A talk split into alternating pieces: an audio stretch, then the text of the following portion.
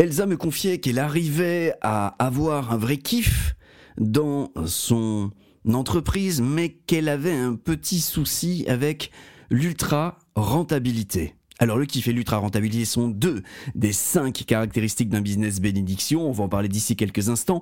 Qui est Elsa? Qu'est-ce qu'un business bénédiction? Et comment vous allez pouvoir non seulement kiffer, mais aussi atteindre l'ultra rentabilité? C'est ce que nous allons voir dans ce nouvel épisode du podcast Trop béni et Trop béni. C'est le podcast qui s'adresse à tous les leaders de l'industrie de la transformation personnelle et qui leur promet bonheur, chance, succès, prospérité et retour de l'être aimé ou pas. Et, aujourd'hui, question d'Elsa.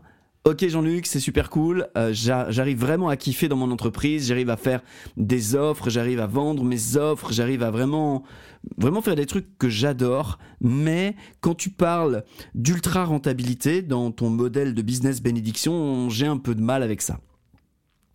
Et c'est vrai que les cinq caractéristiques d'un business bénédiction, qui sont l'ultra rentabilité, l'ultra efficience, l'ultra kiff, l'ultra sagesse, et tout cela dans l'ultra service au vivant, eh bien, il y a toujours au moins une des cinq caractéristiques avec laquelle euh, on va travailler en profondeur euh, dans, euh, dans mes accompagnements et dans, dans le cercle stellaire, le, mastermind.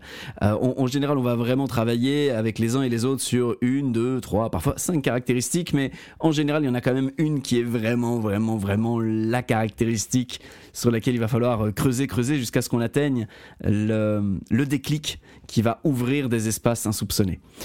Alors on va s'approcher d'Elsa et en même temps je voudrais parler avec vous aussi de cette notion de, relation à l'argent, ce truc que il est déjà difficile de se dire qu'on a droit à avoir un, travail dans lequel on kiffe. On peut déjà développer pour certains une forme de culpabilité de se dire ouais mais bon il y a des gens qui ont dur, euh, il y a des gens euh, voilà euh, je veux bien gagner beaucoup d'argent en travaillant dur, mais gagner énormément d'argent en kiffant ce que je fais et on a l'impression de ne pas travailler, ouf euh, la barrière, elle est davantage euh, psychologique, émotionnelle et énergétique euh, que technique et stratégique. Donc, parlons un petit peu de ces, de ces sphères-là et rapprochons-nous de cette notion de relation à l'argent. Alors, il y a deux choses que nous pouvons faire. Nous pouvons nous contenter d'un business rentable ou nous contenter d'un business efficient ou d'un business qu'on kiffe et je vois beaucoup d'entrepreneurs pour qui le kiff c'est tellement important qu'ils ont des business qui kiffent, mais qui sont à des niveaux de rentabilité qui font qu'aujourd'hui ça va, mais demain ou à plus long terme, en fait, en réalité, ils sont en train de se créer des problèmes euh, qu'ils ne kifferont pas de résoudre euh, quand, quand l'heure sera venue. Euh, comme le rappelle la fable La cigale et la fourmi.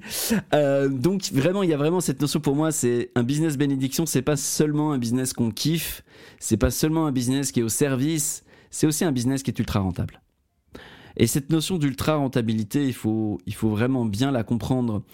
Euh, dans nos sociétés qui, en général, euh, sont assez euh, anti, anti-richesse, anti-croissance, on peut avoir une espèce de sensation de l'ultra rentabilité. Oui, mais pourquoi? On n'en a pas besoin, c'est pas nécessaire. Et en fait, l'ultra rentabilité, le but de l'ultra rentabilité n'est pas d'amasser de la fortune, L'ultra rentabilité est le témoignage, la preuve que nous créons de l'ultra valeur.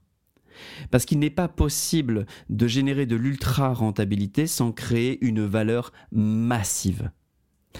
C'est la raison pour laquelle toutes les personnes que j'accompagne, je veux vraiment les accompagner à être ultra rentables.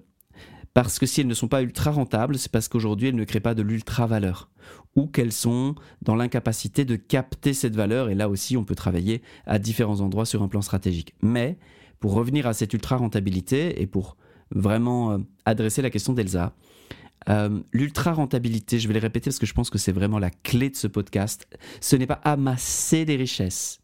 L'ultra rentabilité, c'est la démonstration de la création d'une valeur extraordinairement importante. Valeur réelle et valeur perçue. Je vais même dans ma je vais mettre ma casquette de marketeur pour dire qu'en réalité, l'ultra rentabilité d'une boîte est davantage installée sur l'ultra valeur mais perçue par le client plutôt que l'ultra valeur réelle. Déjà, l'ultra valeur réelle, c'est compliqué à définir, mais l'ultra valeur perçue par le client, c'est ça qui fait en réalité l'ultra rentabilité. Alors évidemment, comme je le disais dans le podcast précédent, il est intéressant, quand on veut aborder la notion d'ultra-rentabilité, de définir les contours de ce qui va se passer, de ce qu'on va faire de cette ultra-rentabilité, parce qu'évidemment, quand on est ultra-rentable, on se retrouve avec une abondance de ressources, de possibilités, on se retrouve en général avec euh, euh, tout un tas de, de situations qu'on ne connaissait pas auparavant et qui vont devoir être adressées. Alors, le mieux est évidemment de définir au préalable, d'avoir une idée plus ou moins précise de ce qui va se passer quand on va vraiment déployer de l'ultra-rentabilité. Qu'est-ce qu'on va faire du temps qu'on va se libérer? Qu'est-ce qu'on va faire des ressources financières qui vont être générées? Qu'est-ce qu'on va donner comme direction à tout cela? Mais il y a une chose qui est certaine, c'est si aujourd'hui votre business n'est pas sur une route vers l'ultra-rentabilité, ne contient pas dans sa fondation, dans sa structure même, dans ce qu'on appelle son modèle business, l'ultra rentabilité possible, vous avez un, une faiblesse, une fragilité, je dirais même un problème pour le moyen et long terme que je vous encourage à, je veux dire, à régler maintenant pour ne pas avoir à le régler plus tard. Je vois trop d'entrepreneurs qui ne se soucient pas de cette notion d'ultra-rentabilité parce que finalement, bah ça va, euh, la vie est belle, on gagne suffisamment d'argent, on arrive à mettre un peu d'argent de côté, mais on n'a en réalité pas euh, démontré qu'on crée une valeur colossale et je pense que dans les années à venir, ceux qui ne créent pas une valeur extraordinaire vont être euh, remplaçables et remplacés et quand vient le moment où nous devenons remplaçables et où nous sommes remplacés, c'est trop tard. Une vie à remettre à plus tard, le fait de créer une valeur extraordinaire, est une vie dont on paye un jour l'addition.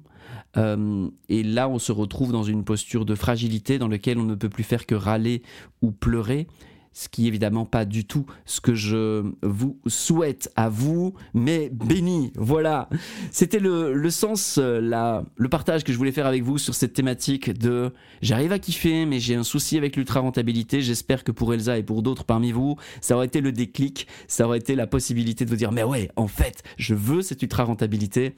Et euh, moi, quant à moi, eh bien, je vous retrouve dans un prochain podcast. Si vous avez trouvé ça intéressant, si vous savez qu'il y a autour de vous quelqu'un qui pourrait avoir de l'intérêt ou pourrait être béni en écoutant ce podcast, surtout partagez-le lui. C'est très important. Ce que l'on donne à l'autre, c'est à soi qu'on le donne.